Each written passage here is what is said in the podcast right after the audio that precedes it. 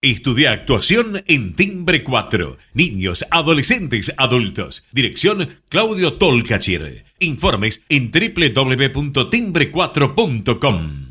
Naturgy informa. Ante la emergencia sanitaria, quédate en casa. Podés realizar todos los trámites online a través de nuestra oficina virtual ingresando a naturgy.com.ar o llamando a Fonogas al 0810 333 46 226. Mantenete informado en nuestras redes sociales, siguiéndonos en Facebook, Twitter e Instagram. Ante emergencias, comunícate con el 0800 888 1137. Al coronavirus le ganamos entre todos. ExxonMobil se encuentra presente en la Argentina desde hace más de 100 años. Actualmente, con más de 2.000 empleados, lleva adelante desarrollos de recursos no convencionales en la provincia de Neuquén, proyectos de exploración costa afuera, un centro de servicios global y programas para el fortalecimiento de las comunidades. ExxonMobil está contribuyendo con el crecimiento del país.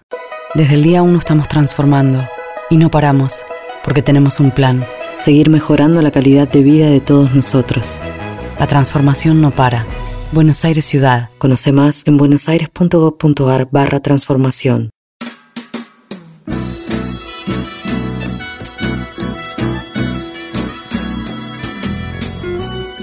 Entrevistas con los protagonistas de la política, la cultura, el espectáculo, la música y el deporte. Un diálogo abierto para pensar desde una óptica diferente. Voces y Memoria, los martes de 20 a 21 con la conducción de Hernán Dobri. gritos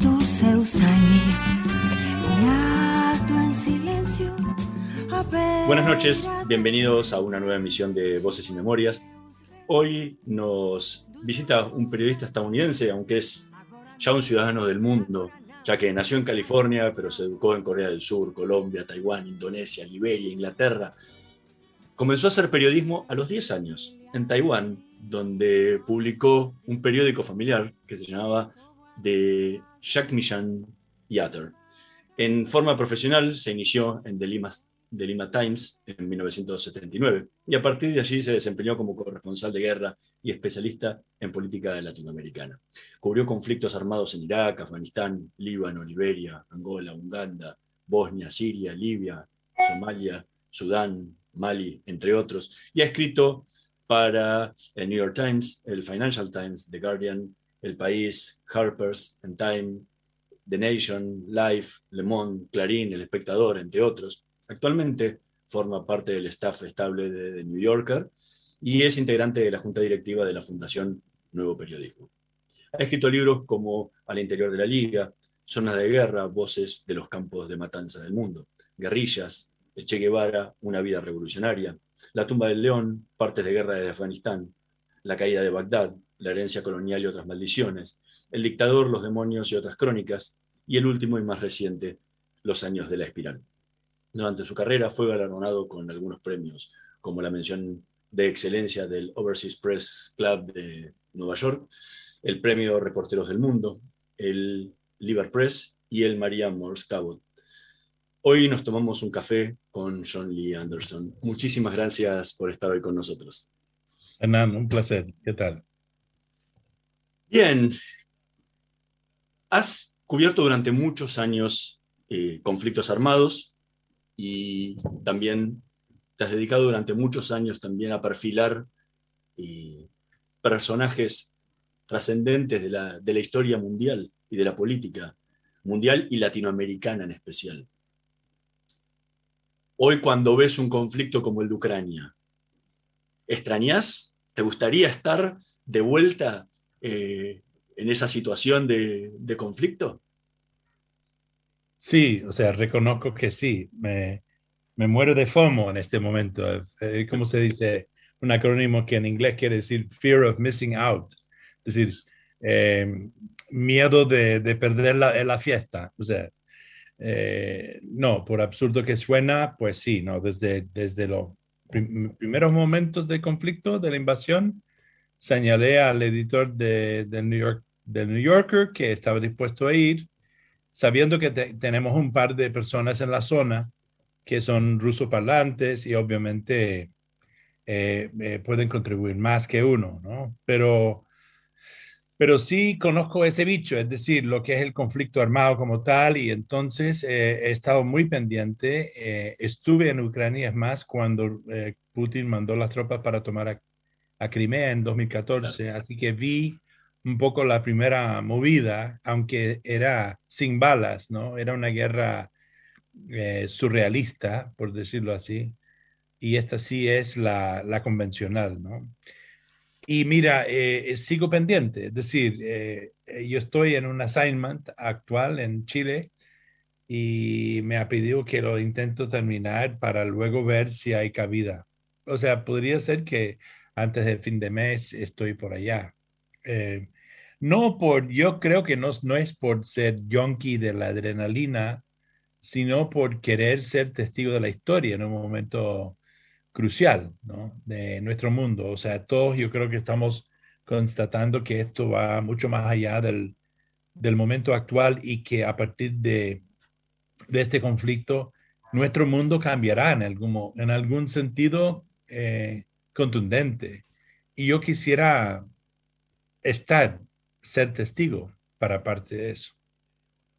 Lo preguntaba porque muchas veces hay muchos corresponsales que llegan a cierta edad, no quiero decir que seas viejo, pero sigue a cierta edad donde dicen, ok, ya está, esto ya lo viví, eh, ya no estoy para esas cosas, eh, la familia también tira y dice, ok, otra vez a la guerra no, eh, por los riesgos que tiene. Por, por eso te, te, preguntaba si había cambiado esa sensación personal de, después de haber dejado los conflictos bélicos atrás tantos años, hace tantos años.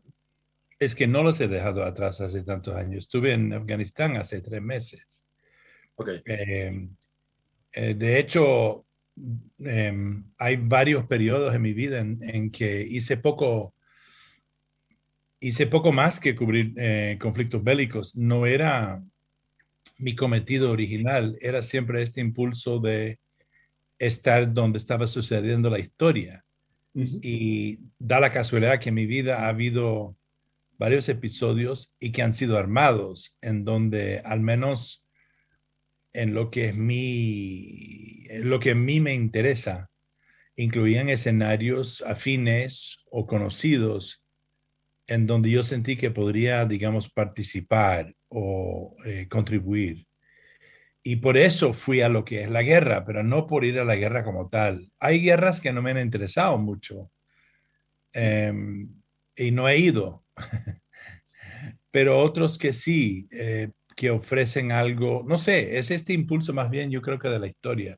En ese sentido, no ha cambiado. En los últimos años he dedicado más a América Latina que lo demás. Sentí asqueado con lo que finalmente estaba sucediendo en el Medio Oriente y después de buena cantidad de años en que iba mucho, em, ya no lo quería hacer y volqué a América Latina porque era mi musa original, porque estaba sucediendo aquí un proceso, estoy pensando en mediados de la, década pasada con Cuba y, y también en Colombia, donde había procesos de paz o de apertura que me atraían mucho por su, su efecto positivo, alentador. Eh, y me volqué a América Latina a partir de ahí, pero no he dejado de, de estar en vilo y consciente de los procesos en el resto del mundo. Eh, por eso fui a Afganistán, em, país que, en donde he invertido por lo menos un año de mi vida. Entonces, verlo entregado de nuevo a los talibanes me tenía muy, muy, muy este, preocupado y, presto a, a, lo que estaba sucediendo ahí y quería, eh, no podía sino volver para verlo en su presente circunstancia. Así que en noviembre y diciembre hice un viaje de varias semanas y estuve de ahí de nuevo. Y mi último trabajo que salió justamente la semana pasada en, The New Yorker es una crónica de extendida sobre Afganistán ya en manos de los talibanes. Y, y Ucrania eh, bueno, y por, por o sea, yo no soy rusófilo ni, ni he cubierto mucho en el mundo ruso, pero ha sido un constante en lo que ha sido la vida de uno. Primero en la Guerra Fría, luego en, en estos 30 años de la supuesta post-Guerra Fría. y sin duda ahora el inicio certero de uno nuevo con mucha volatilidad para el resto del mundo y Rusia misma. Y, bueno, no puedo estar ajeno, ¿no? No es por, eh, por escuchar las balas, es más bien por querer, este, sí, atestiguar lo que está pasando y, y compartir algo. Es decir, después de una veintena o más de conflictos, uno tiene algo que aportar en cuanto a análisis posible o intuiciones en torno a, lo, a dónde podría ir una guerra, a dónde podría mutar la violencia política, eh, en donde qué podría ser el próximo paso de los jugadores de ajedrez, en este caso los, los, este, los adversarios en esta guerra. ¿Qué fue lo que te asqueó de Medio Oriente que decidiste dejarlo? ¿Cómo? ¿Qué fue lo que te asqueó de Medio Oriente que decidiste dejarlo? ISIS. El degüelle y decapitación de varios amigos cercanos míos en vivo, en cámara. Em, una sensación de ya no querer cubrir sino de participar en la violencia yo mismo. no solamente por la muerte de mis amigos, pero yo tenía una, una convicción desde, desde que rompieron en la escena que ISIS había que pararse, había que pararlos y, había que pararlos violentamente, había que matarlos. Eh, había que matarlos porque eran como la, eh, eran como los SS de nuestra era, peor quizás. Solo significaban la muerte y solo con la muerte se podría eh, deshacer de ellos. Entonces, eh, quizás no eran pensamientos propios de un corresponsal. Em, ¿Cómo? Sí. Sí, o sea, decir, em, sí, es decir, uno conoce lo que es la guerra, uno conoce lo que es y, y cuáles son las lógicas del conflicto. Y entonces, desde, desde que empezaron a aparecer en la escena y, el mundo entero dejó que ellos este, tomaran territorio y quedaran ahí y hacer lo que hacían, mirándoles sin hacer nada durante tres años. Y yo, o sea, eso también me asqueó, porque era obvio que al, al dejarlos tener territorio, era también un, un incentivo a todos los desquiciados del mundo a que fueran ahí a su, a su Shangri-La y a participar en esa orgía de sangre.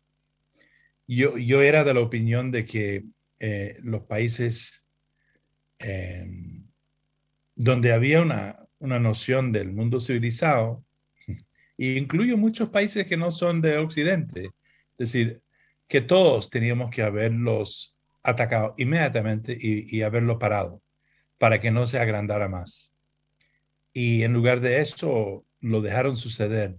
Tanta gente que fueron sádicamente asesinados para el deleite de esa gente. Y, yo creo que hizo mucho daño a la humanidad como tal. Y, aunque me, me, cuesta decirlo y me costó pensarlo en su momento, sabía que eh, uno, decir, quizás como uno podría haber sentido en la Segunda Guerra Mundial contemplando los nazis, que había que matar para sobrevivir, que había que matarlos a ellos para hacer que el mundo sobreviva, que no se caera en una perversión del, con las peores prácticas de la humanidad. O sea, no podría ser ni mucho menos objetivo quizás podría haber seguido. O sea, yo, yo cubrí algo de eso al principio. Pero bueno, la verdad es que esto es una reflexión casi a posteriori, aunque estoy hablando a calzón quitado sobre las emociones que yo sentí en la época y los pensamientos que yo tenía, que eran muy difíciles de compartir.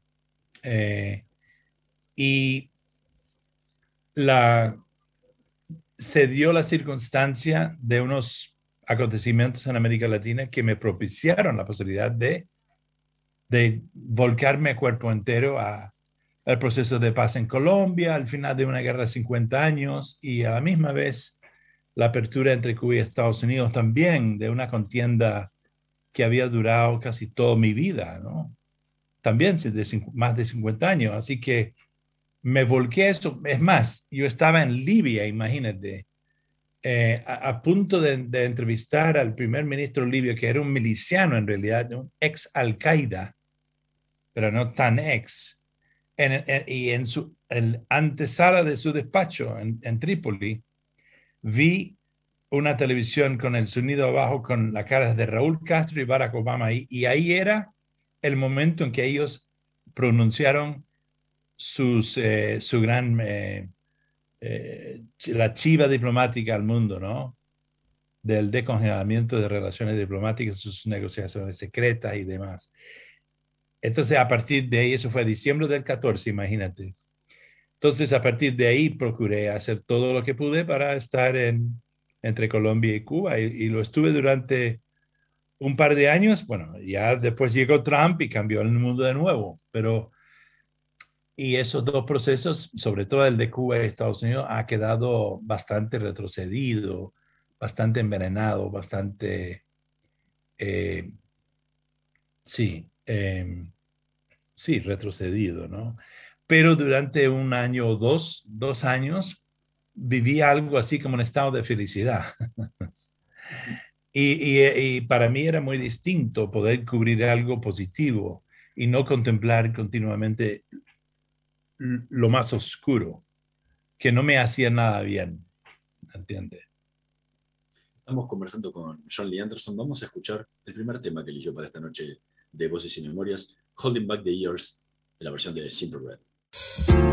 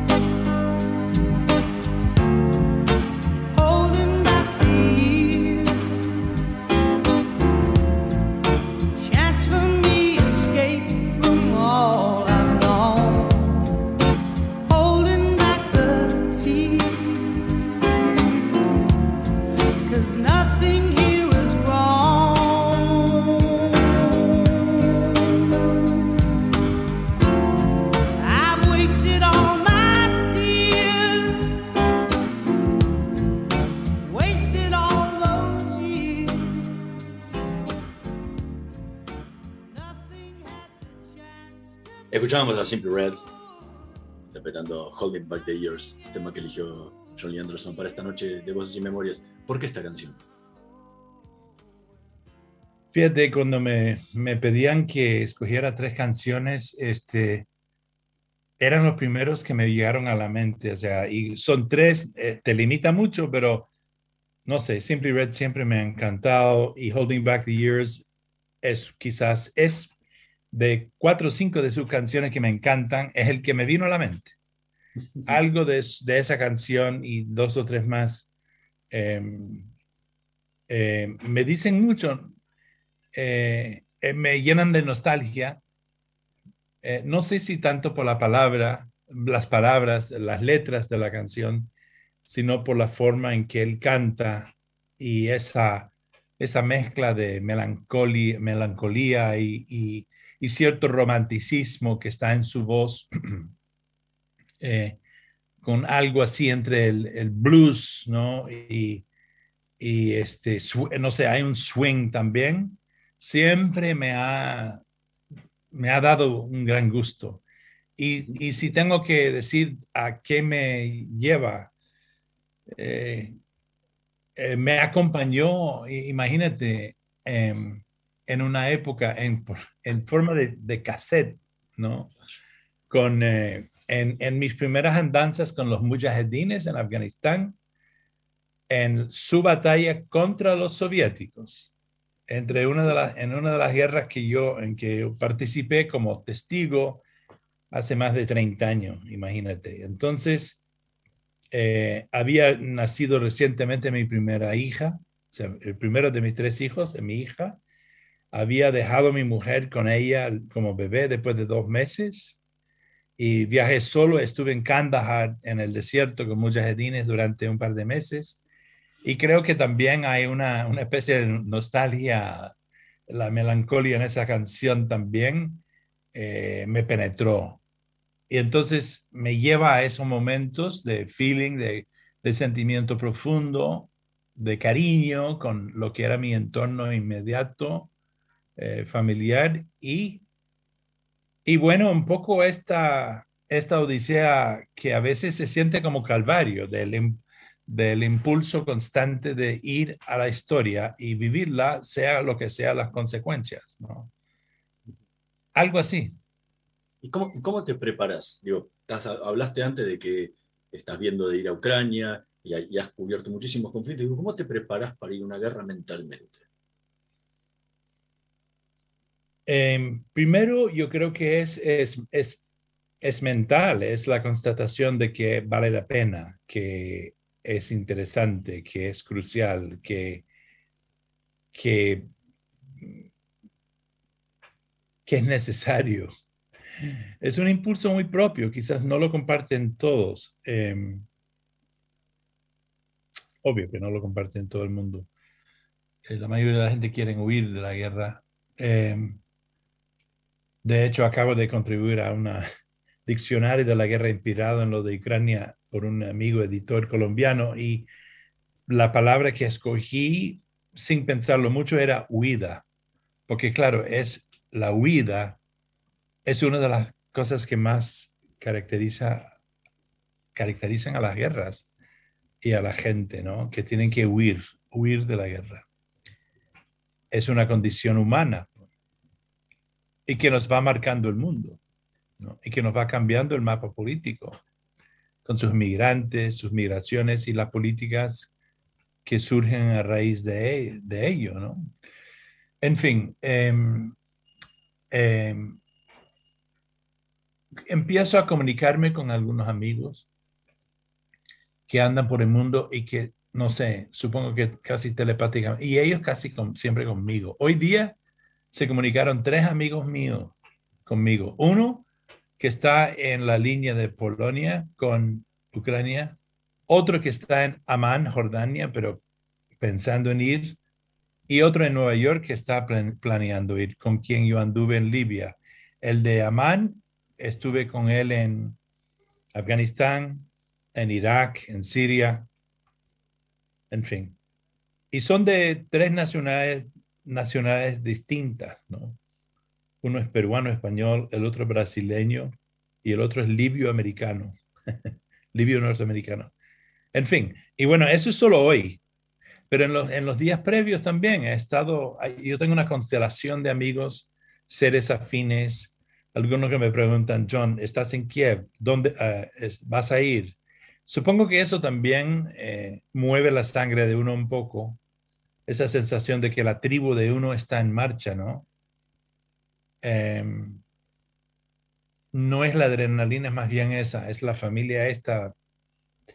Nosotros, algunos lo llamamos la tribu. Es una tribu de gente que nunca, nunca es más de 70 personas. Y la, la tribu propio será de unos 20. Gente con quien, de todas las nacionalidades y los dos géneros que tú te vas, con quienes te vas topando en los conflictos a través de los años. Tengo algunos amigos que solo los veo en conflictos. Hay otros que van y vienen, ¿no? Y no, aquí no incluimos a la mayoría de la gente que pertenecen a los equipos de televisión, que es otro bicho. Esto es un abanico de escritores, algunos documentalistas, fotógrafos, muchos. Eh, y bueno, somos familia. Algunos se, nos han muerto. En la década pasada se me murieron, se nos murieron, más que en cualquier otra década que yo conozco. Entre Libia y Siria, por lo menos ocho. De ese grupo, de ese grupito mm, fuerte. Eso fue duro. Eh, y entonces es como, ¿dónde está la familia? Pues está la familia de uno, está la familia original de los hermanos y hermanas, después de los hijos, la mujer y los hijos de uno, y luego está esta familia, con quien uno ha compartido las experiencias más dramáticas y duras quizás en la vida de uno. Entonces yo supongo que es ahí en donde uno se prepara. Se prepara emocionalmente para estar en compañía de nuevo. Ir solo a una guerra a tierra desconocida siempre es difícil pero uno puede recurrir a gente que han estado ahí o que, uno conoce ya para saber la, logística básica, la, cómo llegar, ¿no? Si tal país te va a dejar entrar, eh, eh, dónde conseguir eh, documentos, si hay necesidad de llevar protección o no, si hay alguien de confianza con quien uno puede ir que conoce el terreno y luego viene todo lo demás, donde se queda uno, cómo se alimenta, pero es como secundario. En cuanto a quedarse seguro, es ver las cosas como son. Es obvio que ahorita en Ucrania, sobre todo en determinados sitios, hay altísimo riesgo de ser herido o, muerto por los misiles que, está tirando. Rusia y en, áreas urbanas y tienen gran alcance, de gran radio de destrucción. O sea, una cosa es una guerra de balas, en donde si tienes la mala suerte, una bala te puede pegar, pero si estás al otro lado de la casa o el muro en la calle o dos, dos cuadras más allá, estás a salvo. Pero si estás en un edificio de apartamentos y te pega un crucero de Putin, te jodiste. Entonces es una guerra de altísimo riesgo. Eh, y no es hacia el combate como tal que lo que me interesa. La verdad es que uno todavía está quedando en vilo para ver qué podría aportar yo que es genuinamente auténtico y original y realmente podría contribuir. Contribuir a la comprensión de todos nosotros que no estamos ahí queriendo entender lo que está pasando y qué significa esto. Eso es, digamos, la pretensión de uno. Eso es principalmente. Estamos conversando con Johnny Anderson. Vamos a hacer una pequeña pausa. En un minutito más volvemos con más voces y memorias. No se vayan. Vamos la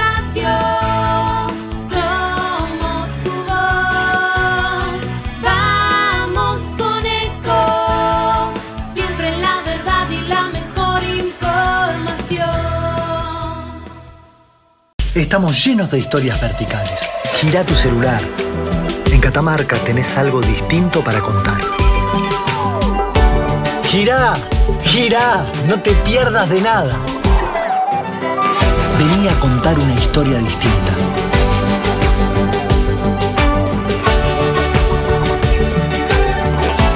¿Querés descubrir algo distinto? Gira y vení a Catamarca.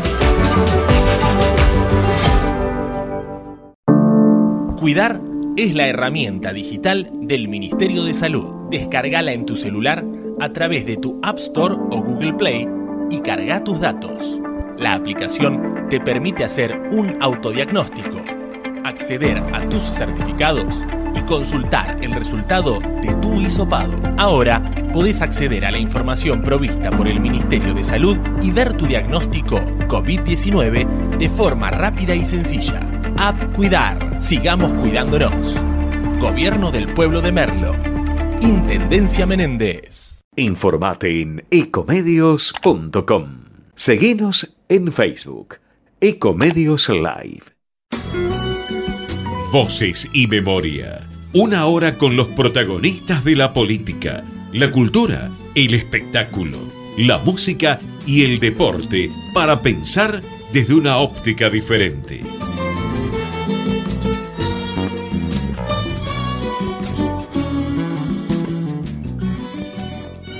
Seguimos en Voces y Memorias conversando con Johnny Anderson. Recién contabas cuáles eran las motivaciones y la preparación que tenías para, para ir a un conflicto como, como el de Ucrania o, o como cualquier otro que te ha tocado cubrir.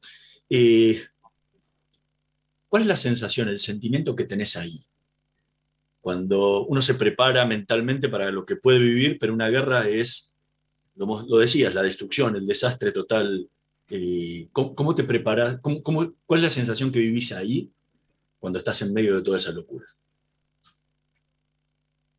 Bueno, cada lugar es distinto. Lo que hay de constante en, en los escenarios de guerra es que una vez que hay derramamiento de sangre, empieza a mutar. Es como una, es como una virus que, humana que se muta eh, y no sabes por dónde va a ir. Por más que hay generales o estrategas que eh, organizan la guerra y saben que, qué sé yo, que esto es lo, que pueden hacer este regimiento si hace un mo mo movimiento PINS aquí, tenemos tanques, así que ellos solo acá y los vamos a sobrellevar. Algo sucede en la guerra, como hemos visto en Ucrania, en Ucrania, que hace variar todos los planes, casi siempre. Es decir, eh, no hay nada seguro en la guerra. Eh, ¿Quién habría pensado que los ucranianos resistirían como lo están haciendo? Que sería un pueblo tan estoico. Yo supongo que los ucranólogos debían haberlo sabido, inclusive los rusos, que no son gente de, simplemente huir y no, pelear.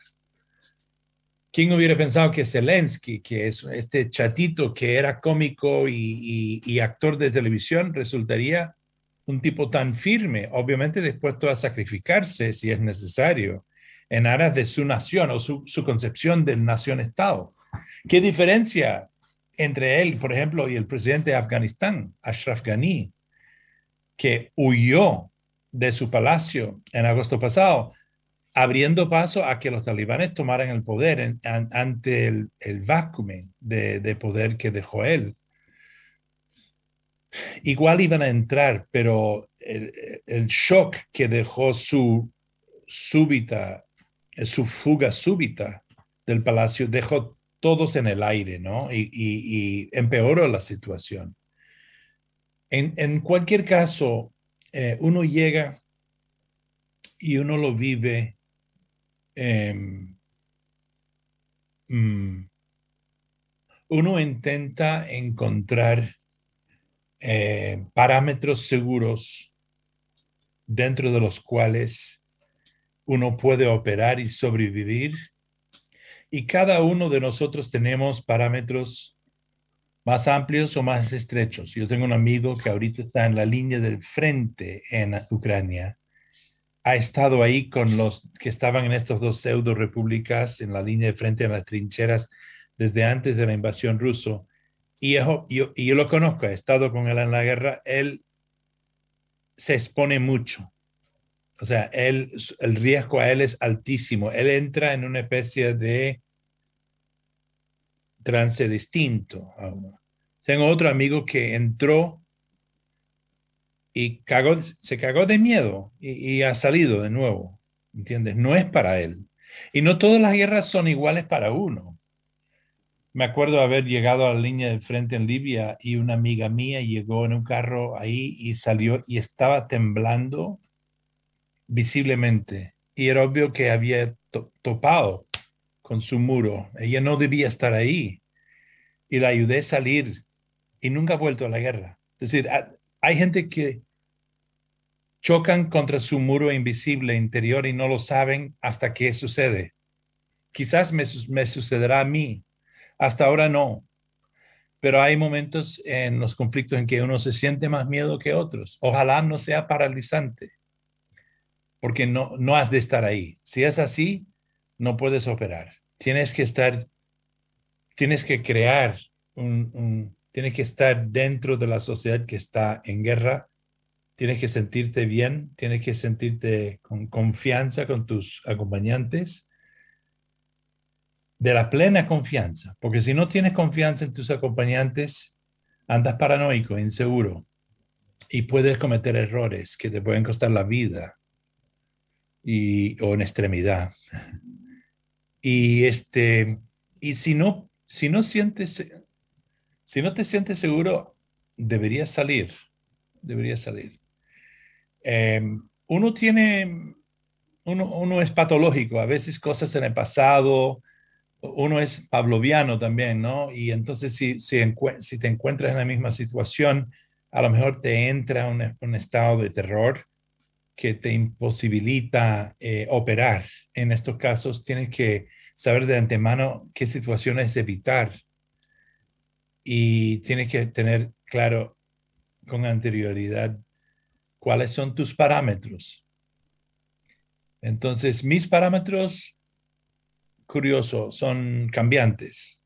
Es según la situación. Tiene mucho que ver con mi compenetración emotivo con el lugar, con la gente y la gente con quien tengo a mi alrededor. alrededor. Eh, no sé, su- yo sé que suena muy abstracto, pero es un poco así. Eh, eh, para, para completar esa, esa frase, yo me acuerdo eh, en Bosnia una vez, estaba en un pueblo sitiado que se llamaba Bosanska Krupa. Y para llegar al frente había que correr porque había francotiradores de casa en casa. Y llegué, a una parte del mero frente eh, en donde ya me obligaban tener un, un soldado conmigo.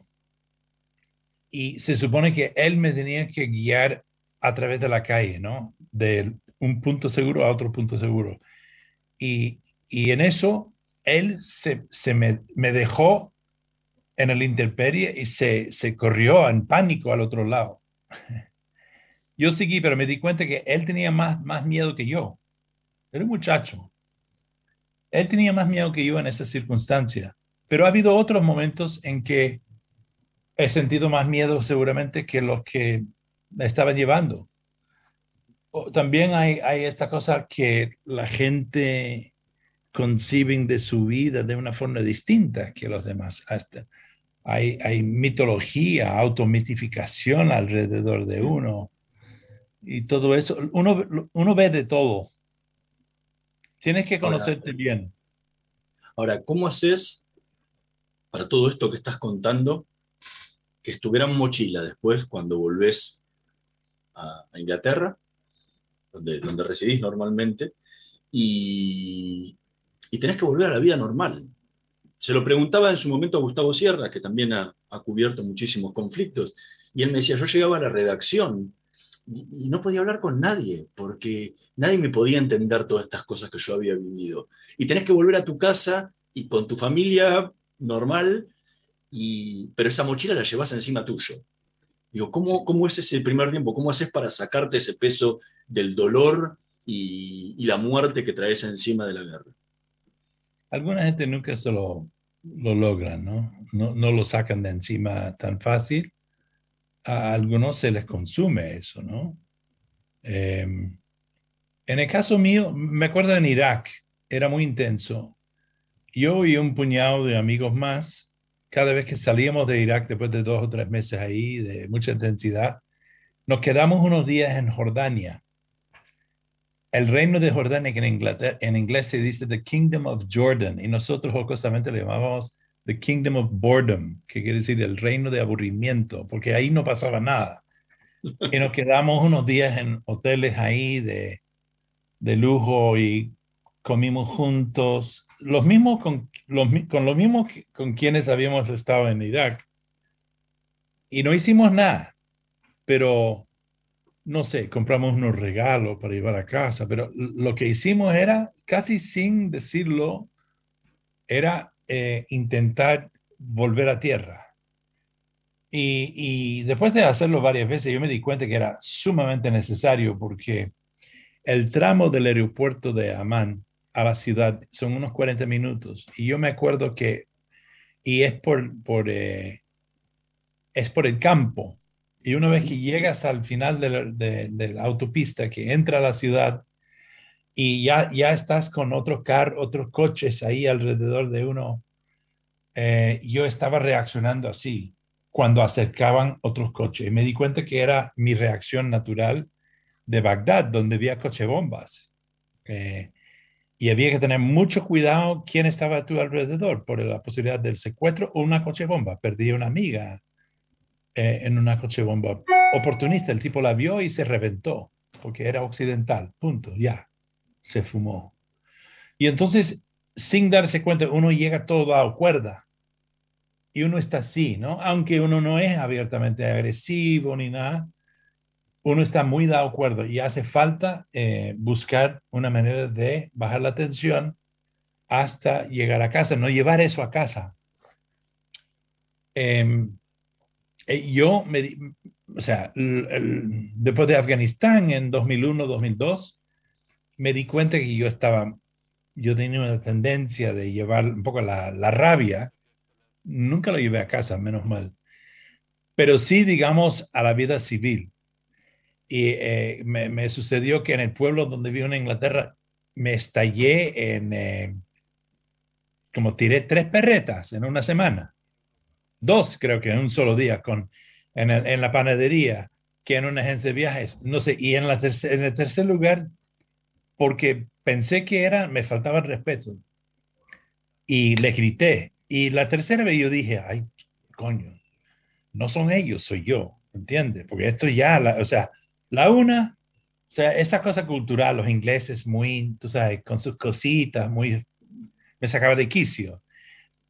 La primera lo tomé como con cierta socarronería, con sarcasmo, ¿no? Ay, no, no puedes almorzar porque son las dos. Mm.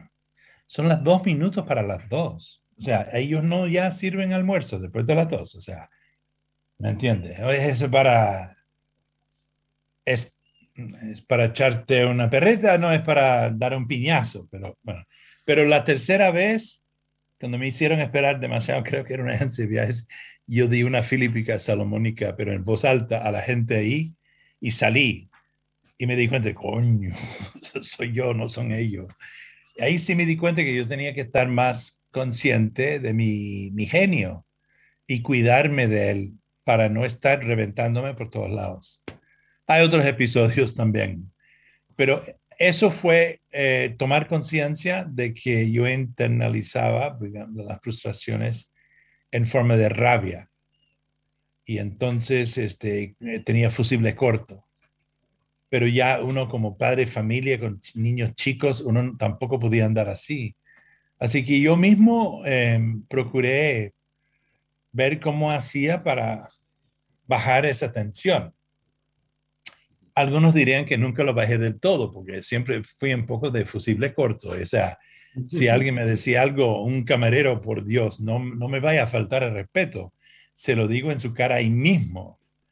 Entonces, mi- mis chicos y mi mujer podían saber cuando yo estaba así, me decían, papá, papá, papá, no, no, no digas nada, no digas nada.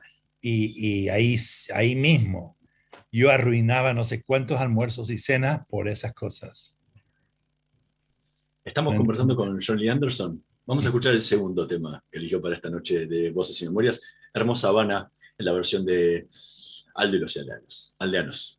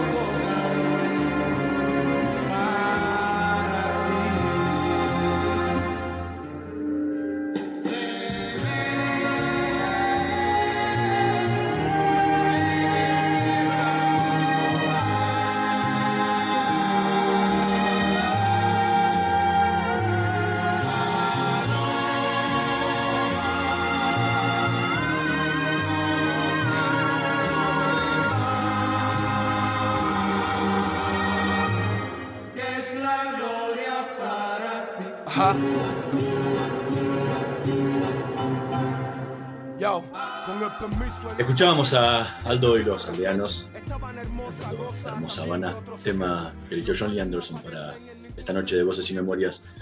¿Por qué este tema? Me imagino todo lo que tendrá que ver con Cuba y, tanto que ha pasado tu vida por ahí. Sí. Em, La Habana es la ciudad, yo creo que la ciudad, mi, mi favorita ciudad. Siento cierta pasión para La Habana. Ah, me ama, amo esta, esa, aquella ciudad. Creo que la ciudad casi perfecta. Más allá de sus problemas y lo que sea lo político, yo creo que es el tamaño perfecto. Su arquitectura es increíble al lado del mar no tiene mucha gente, no tiene edificios altos, no es una ciudad todavía entregada al auto, eh, es caminable, ¿me entiendes? E- En muchos aspectos es como para mí la ciudad perfecta. Y, y también por lo, por lo vivido La Habana y Cuba, ya imbuido de sus problemas políticos, sociales y demás, duele, ¿no? Duele. Y entonces... eh, esta canción de Aldo y los aldeanos, Hermosa Habana, que es un remake de una canción, una oda a La Habana de los años 60 por el grupo Los Zafiros, pero un- es un remake a lo hip hop, que no es tampoco mi melodía, no me gusta mucho el hip hop, pero en este caso es una cosa pasional, eh, muy fuerte, muy fuerte, una melancolía. No sé, parece que me gustan las canciones melancólicas, pero eh, es una oda a una ciudad, pues, este, como dice la letra, ¿no? Eh, puchiga, desgarrado a la venta, es, es fuerte, es muy fuerte y me cala hondo cada vez que lo escucho. Mm. Eh, y sí, me significa mucho, porque también me significan mucho los cubanos y Cuba y La Habana. Entonces, es una de las canciones mías, pues. Curiosamente, no me no busco confort en, en canciones que alivian necesariamente el sufrimiento, sino que lo avivan o lo constatan. Eh, es como música auténtica que me llega. Y eso, eso mismo, pues. De, de joven, cuando estabas estudiando en la universidad, decidiste dejarlo para ser guía de expediciones científicas en la selva y en la montaña. Eh, tu vida está llena de aventuras en África y hay, y hay mucho. ¿Cuánto de esta pulsión por ir a la guerra, a estar en lugares donde está pasando la historia, tiene que ver con eso, de estar en lugares por estar donde está pasando la historia? ¿Y cuánto de aventurero? de, ese- de- de- de esa vida de aventurero que tuviste durante toda tu vida. Mira, yo no sé si he revestido el impulso de aventura con un porqué un poco más allá, ¿no? De, de querer ser testigo de la historia, pero creo, no, no creo que sean mutuamente exclusivos y a la misma vez creo que son paralelos. Es decir, no puedo distinguir un- uno del otro porque han sido constantes y los conductores en mi vida desde chico, como bien decías. O sea, por un lado yo quería yo quería estar en todos los acontecimientos históricos.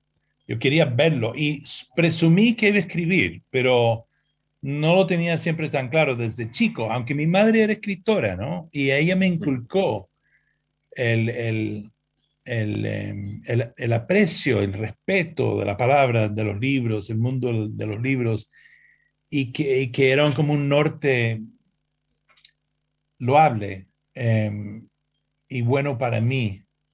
A la misma vez, em, quería vivirlo todo, quería experimentarlo todo. Em, y quería, qué sé yo, quería trepar montañas, ser minero de carbón, ser guardia en una cárcel, remar, eh, cruzar el Atlántico a remo, eh, cruzar el Sahara por camello. eh, y he hecho una pachamanca, decir, eh, por prestar una, una palabra seguramente incaica de Perú, pero una, un poco de todo eso lo he hecho, ¿no? Eh, yo creo que sobre todo lo que he querido hacer en, lo que es la parte aventurera es eh, vivir, experimentar, vivir de cerca el mundo original, el mundo original, el mundo salvaje, el mundo original y, y los que quedaban de la gente salvaje, las sociedades salvajes, originales, por buscar una palabra quizás más, menos, más neutral, ¿no? Eh, y ahí la aventura, pero también yo quería que el mundo tuviera todavía algo que descubrir. No quería el mundo conocido. Yo, fíjate que yo fui a París por primera vez a los 30 y qué? A los 38 años para buscar una visa para ir a Angola. Eh, fui a Roma recién cuando tenía 40 años. Fui a Atenas recién hace tres años para conocer a Werner Herzog. Eso sí, fue chévere. Pero a lo que voy es que las grandes ciudades de las culturas milenarias, eh, yo sabía que siempre iban a estar ahí, pero el Congo no iba a estar ahí para siempre. Que la Amazonía no iba a estar ahí para siempre. Siempre he nacido, eh, me he creado con la sensación de que ese mundo, el mundo que más aprecio yo, que más valoro, está en vías de extinción desde que tengo conciencia, que me llegó más o menos ahí a los 10 o 11 años. Y todo lo que he hecho en mi vida es tratar de adentrarme a esos espacios para vivirlo, porque se nos va, se nos va. Entonces es un impulso que por supuesto, en la constatación va, oscila entre lo trágico por constatar su estado y el deleite por experimentar lo que queda, por vivir lo que queda. Y he, logrado, he logrado eso. Y, y, me siento mejor por haber vivido mi vida así. Lo otro lo de vivir la historia es un impulso que tengo desde chico también. Em, yo creo que los primeros libros que leí, y leí muchos, eran una especie de biografías escritos para chicos. Entonces llegué a la adolescencia ya con una noción de admiración para los grandes hacedores de la historia. Eh, podrían ser escritores o científicos, pero tenían que haber vivido una vida de aventura, tenían que haber vivido eh, los acontecimientos de su tiempo. Siempre me acuerdo que sentía un poco de desilusión en gente que por otros lados había mirado mucho. Si supe, por ejemplo, que habían vivido a través de la Segunda Guerra Mundial, pero no habían participado, que habían sido españoles en los años 30, pero no habían ido a pelear para la República. ¿Me entiendes?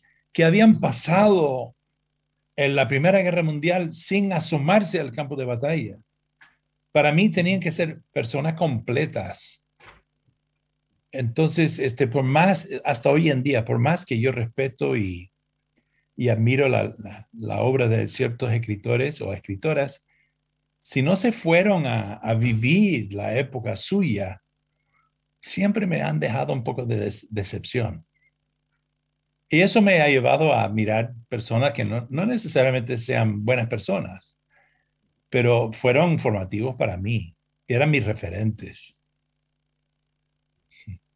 John Lee Anderson, sí, te dijo terminar la frase. no, no, no sé qué más iba a decir. Yo dije, han sido mis referentes y pues sí, han sido mis referentes y sea como sea, por bien o mal, fueron mis guías en esta vida. Johnny Anderson, muchísimas gracias por habernos acompañado esta noche en Voces y Memoria. Fue realmente un placer el haber conversado contigo. Lo mismo, muchas gracias, Hernán. Nosotros nos vamos a reencontrar la próxima semana en la operación técnica Javier Martínez y Gerardo Subirana. Nos vemos la próxima semana. Estudia actuación en Timbre 4. Niños, adolescentes, adultos. Dirección Claudio Tolcachir. Informes en www.timbre4.com. Naturgy informa. Ante la emergencia sanitaria, quédate en casa. Podés realizar todos los trámites online a través de nuestra oficina virtual ingresando a naturgy.com.ar o llamando a Fonogas al 0810 333 46 226. Mantenete informado en nuestras redes sociales, siguiéndonos en Facebook, Twitter e Instagram. Ante emergencias, comunícate con el 0800 888 1137. Al coronavirus le ganamos entre todos. ExxonMobil se encuentra presente en la Argentina desde hace más de 100 años. Actualmente, con más de 2.000 empleados, lleva adelante desarrollos de recursos no convencionales en la provincia de Neuquén, proyectos de exploración costa afuera, un centro de servicios global y programas para el fortalecimiento de las comunidades. ExxonMobil está contribuyendo con el crecimiento del país.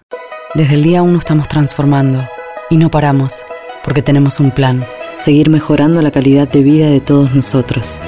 La transformación no para. Buenos Aires Ciudad. Conoce más en buenosaires.gov.ar barra transformación.